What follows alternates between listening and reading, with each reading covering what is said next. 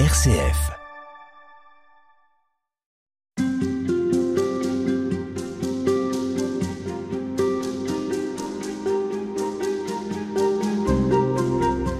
Monseigneur Roland Minrad, on est avec vous euh, toute cette semaine pour euh, mieux connaître euh, Jésus. Alors, on s'intéresse aujourd'hui à la vie après la mort. C'est une question qui a toujours interpellé l'homme, on pourrait dire de tout temps. Mais à l'époque de Jésus, les pharisiens croyaient en la résurrection, mais à la fin des temps, et pour les justes seulement. Mhm. Alors, comment comprendre ce qui était dit de la mort à l'époque de Jésus? Qu'est-ce qu'on pensait savoir de la mort? Et en quoi, du coup, la venue de Jésus est venue euh, changer tout cela? Oui, oui. Dans l'histoire biblique, il y a un grand développement. Euh, on peut dire que hum, jusqu'au début de l'ère apocalyptique, c'est-à-dire au- jusqu'au deuxième siècle avant Jésus-Christ, dans les livres les plus anciens de l'Ancien Testament, on voit les, les êtres humains, euh, après cette vie, finir dans le Sheol, c'est-à-dire le séjour des morts.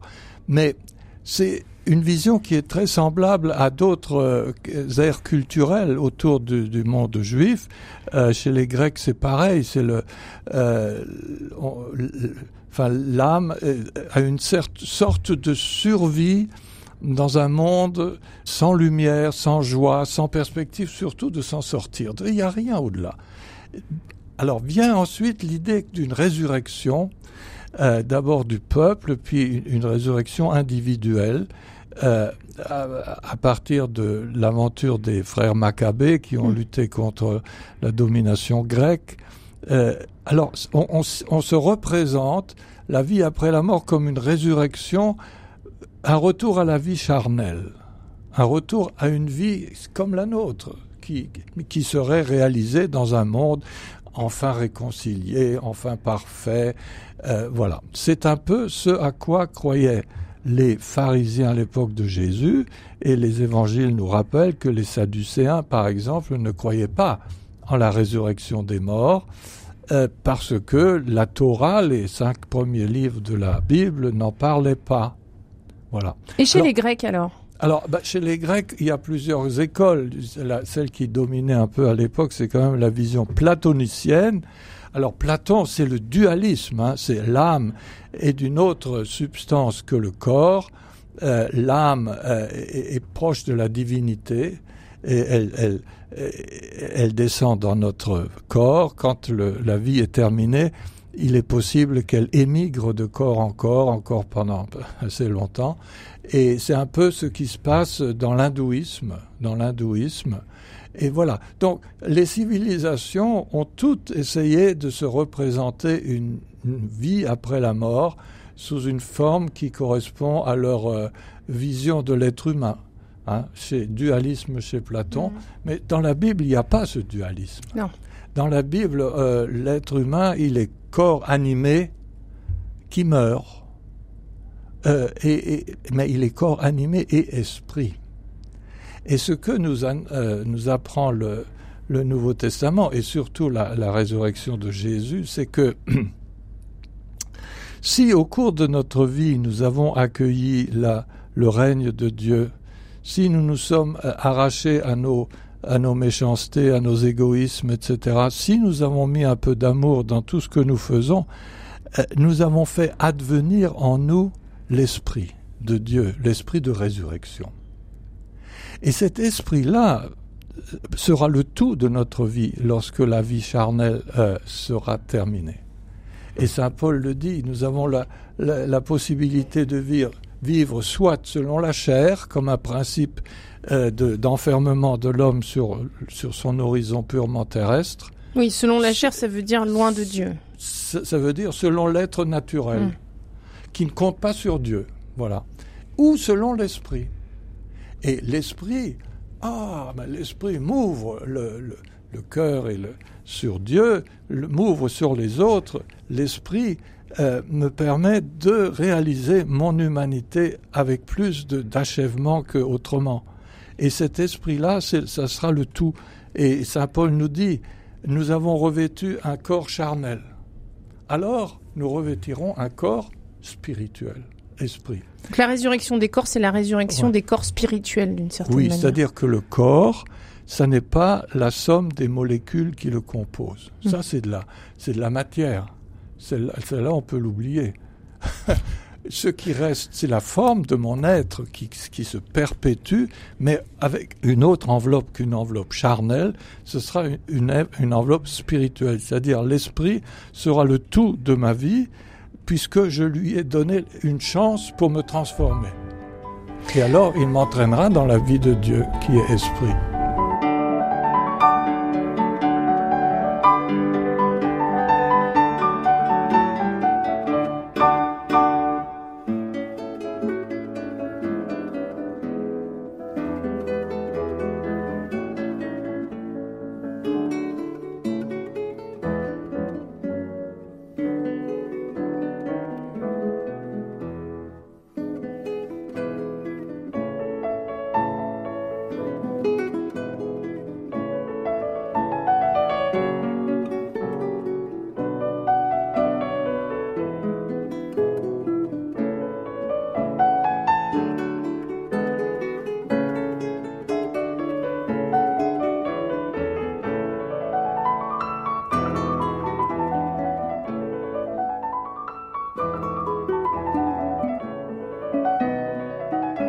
Cette question de la vie après la mort, elle est traitée dans toutes les religions, c'est une question majeure. Qu'est-ce qu'on a pu dire du Christ dans les autres religions? Est-ce que c'est quelqu'un qui a été marquant aussi pour d'autres religions? Ben, bien sûr qu'il a été marquant, mais, précisément pas pour ce que nous retenons comme le- le- l'essentiel de ce qu'il est, c'est-à-dire le Fils de Dieu, mort et ressuscité pour nous. Euh, ailleurs, on, on ne croit pas forcément, je pense pas, à la résurrection du Christ, mais on est capable, euh, en lisant les, les discours sur les, les béatitudes, les- euh, le discours sur la montagne, d'y voir un exemple parfait, achevé d'humanité. Jésus passe pour le l'exemple même de, de l'humanité achevée, que ce soit par exemple dans certains auteurs de l'hindouisme, hein, de l'hindouisme, c'est très important. Euh, L'hindouisme est capable de, c'est extrêmement spirituel, tout, euh, mais est capable de considérer Jésus comme un maître, comme un maître à penser. Euh, il en est de même pour le bouddhisme, parce que vous savez, le, le bouddhisme tourne autour de la question de la souffrance. Mhm. Euh, surmonter la souffrance, aspirer à une délivrance, mais tout est, tout est dans Jésus. Si C'est ce qui va- l'accueille. C'est ce qui va beaucoup marquer Gandhi d'ailleurs. Ben, bien sûr, bien sûr. Et même dans le confucianisme, il y a eu des auteurs qui disent Jésus, c'est vraiment en dehors de l'ère culturelle chinoise. Jésus, c'est l'homme parfait. Voilà. Donc ça, c'est un point de départ, selon moi. Mhm. Même s'ils ne sont pas, s'ils n'adhèrent pas à la plénitude de la foi, euh, mais le fait qu'ils s'intéressent à Jésus, que ce personnage les intrigue, et qu'ils puissent dire, mais c'est l'homme parfait, il y a un- une amorce là. Vous diriez, pour euh, reprendre l'expression du Concile Vatican II, que c'est une préparation évangélique C'est une préparation évangélique, très juste. Mais vous savez, les pères de l'Église du deuxième siècle, qui étaient une petite minorité, ils disaient que dans la philosophie grecque, eh bien, il y a des semences de vérité. Et ces semences de vérité, elles viennent du même Dieu qui nous a tous créés et qui les a enfouies au fond du cœur humain. Et bien sûr, on peut toujours parler de Jésus à toutes les cultures parce que tous les êtres humains ont en commun d'être humains. Et Jésus, c'est Dieu homme.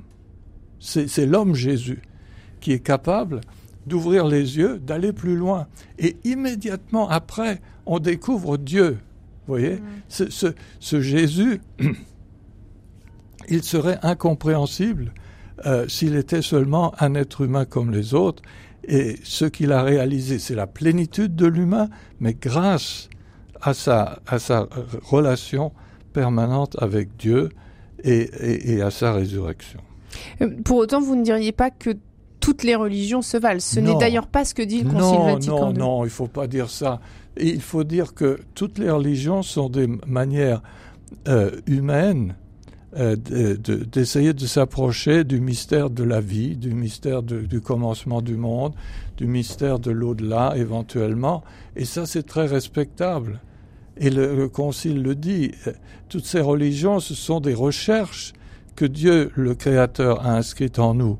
Mais alors, si elles sont en recherche, elles peuvent continuer à, accueillir d'autres éléments, y compris euh, faire la rencontre avec le Christ. S'il y a une chose dont nous sommes persuadés, euh, c'est que Jésus est le seul médiateur, le médiateur entre Dieu et les hommes. Le chemin, la vérité, la vie, c'est le seul et l'unique. Voilà, il est le médiateur, c'est-à-dire qu'il est celui qui est l'achèvement, le perfectionnement de tout ce qu'il y a de bon, de juste et de beau dans la recherche humaine de la vérité. Mais il va au-delà, et il va au-delà non pas en s'imposant du, dehors, mais en accompagnant cette recherche pour aboutir à ce qu'il est lui-même.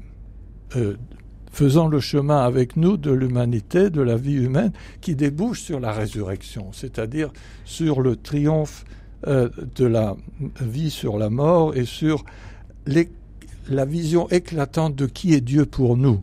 Hein. Dieu a accepté de partager notre souffrance, notre inquiétude, euh, nos, nos misères, mais c'est pour nous en délivrer. Merci beaucoup, Monseigneur Roland Minrat. À demain.